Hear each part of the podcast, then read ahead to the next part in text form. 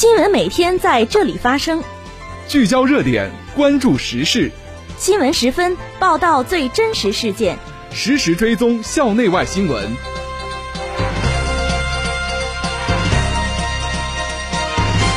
听众朋友，下午好，欢迎收听今天的新闻十分。今天是二零二一年三月十一号，星期四，农历正月二十八。今天夜间到明天白天，聊城地区天气小雨，气温四度到十四度。首先，让我们关注历史上的今天。一九一二年三月十一号，孙中山公布《中华民国临时约法》。二零零零年三月十一号，世界知识产权组织外交会议在日内瓦召开。这次节目的主要内容有：学校召开第五次党代会筹备工作组会议；我校召开学生军训工作领导小组会议；全国政协十三届四次会议闭幕；巴赫连任国际奥委会主席，承诺办一场安全的东京奥运。下面请听详细内容。首先是校内新闻。三月十号，党委副书记王强主持召开学校第五次党代会筹备工作组会议。对各工作组的工作职责和工作方案进行了安排部署和简要说明。王强指出，召开第五次党代会是我校党内政治生活中的一件大事，是学校在总结“十三五”发展成就、确定“十四五”事业发展规划、全力推进学校高质量内涵式发展的关键时期召开的一次重要会议。大家一定要提高站位，高度重视，各小组一定要压实责任。精心组织，区分轻重缓急，制定详细的工作方案，创造性的开展工作，要倒排工期，把握节奏，严格按照时间节点完成相应工作任务，只能提前，不能拖后。各个工作组之间要相互支持，紧密配合，同心协力，确保零差错，确保零失误。三月九号上午，我校召开学生军训工作领导小组会议。安排部署二零二零级学生军训工作，党委常委、副校长赵明吉及各学院各机关单位负责人参加。会议由武装部部长高新佩主持。学生工作处处长冯泽静首先传达了聊城大学关于做好二零二零级学生军训工作的通知。本次军训将于四月十七日至四月三十日在东西校区同时展开。共有二零二零级近八千名学生参加，主要包括队列训练、射击与战术训练等军事技能训练和思想政治教育两部分内容。赵明吉表示，各学院各部门要在思想上高度重视，明确这次军训的任务、目标、要求，认真组织安排好军训各个环节，做好各类应急预案，加大宣传力度，严格宣传内容审核。各司其职，密切配合，共同把这次军训工作抓实抓好。三月九号，以山东省教育厅二级巡视员金戈为组长的全省校园安全隐患大排查大整治工作组来校检查，校党委书记关延平热情接待了检查组一行，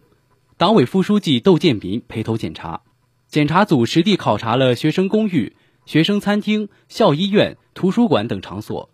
查阅了各项档案资料，对学校的安全工作予以充分肯定，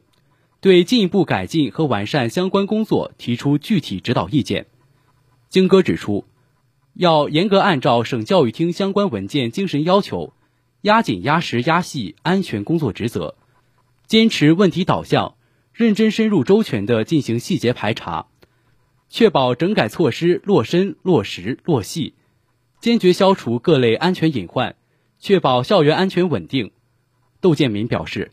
学校要以检查为契机，进一步完善机制，强化举措，加大关键领域的监管力度，深化隐患排查集中整治行动，切实筑牢学校安全屏障，保障广大师生安全。下面是学院快讯：三月九号，环境与规划学院举办地理信息科学专业考研交流分享会。环规学院二零一八级、二零一九级地理信息科学专业学生近二百人参与本次考研分享交流会。二零一七级优秀学生丁航、穆婷婷等人受邀进行考研交流经验的分享。本次考研交流分享的成功举办，给同学们提供了宝贵的考研经验，有利于营造积极进取的考研氛围，助推学院下一步考研工作的顺利进行。三月八号，为了展示同学们寒假期间的学习成果，激发同学们饱满的新学期热情，物理科学与信息工程学院举办优秀寒假作业展览活动。此次优秀寒假作业展览活动的成功举办，有助于同学们养成良好的学习和生活习惯，为学生综合素养的提升打下坚实基础，同时对物理科学与信息工程学院的精神文明建设起到了重要作用。近日，为进一步引导学生弘扬时代精神，培养创新意识和创造能力，传媒技术学院举办“走进青春梦想，走进创新未来”交流活动。此次活动特邀刘妙一老师为指导老师，对挑战杯活动进行总体引导。此次交流活动的成功举办，鼓励了同学们充分利用挑战杯活动机会。为国家培养新一代崇尚科学、勇于创新的时代新人贡献力量。接下来是国内国际新闻。三月十号，中国人民政治协商会议第十三届全国委员会第四次会议圆满完成各项议程，十日下午在人民大会堂闭幕。会议由中共中央政治局常委、全国政协主席汪洋主持，全体委员深入讨论政府工作报告。“十四五”规划纲要草案和其他报告，认真审议全国政协常委会工作报告等文件，坚持建言资政和凝聚共识双向发力，取得积极成果。会议号召人民政协各级组织、各参加单位和广大政协委员，要更加紧密地团结在以习近平同志为核心的中共中央周围，凝心聚力促发展，趁势而上开新局。为实现中华民族伟大复兴的中国梦不懈奋斗。三月十号，全国人大代表、河南省政协副主席、民建河南省委主委巩立群提出，建议规范农村小学德体美教学，保障农村儿童全面发展。巩立群表示，当前我国正努力构建德智体美劳全面培养的教育体系，形成更高水平的人才培养体系。就此而言，需着力推进农村小学道德与法治、体育、音乐、美术教学的全面发展。全国人大代表、河南开放大学副校长马玉霞也有这样的担忧。针对乡村学校美育教师短缺现象，马玉霞建议创新“互联网加美育”的教学模式，破解美育教育难题。他还说，要鼓励城乡结对帮扶。建立城乡教育集团或城乡学校共同体，明确责任，加强交流，让优秀师资、优质教育资源在一定区域内流动起来。两会期间，全国人大代表、中国教育学会副会长、华中师范大学教授周宏宇建议，国家有关部门应该视情调整相关政策，对中外合作办学模式适当开放，方便其与国内的国际高中对接。并在学历认证上做出适当调整。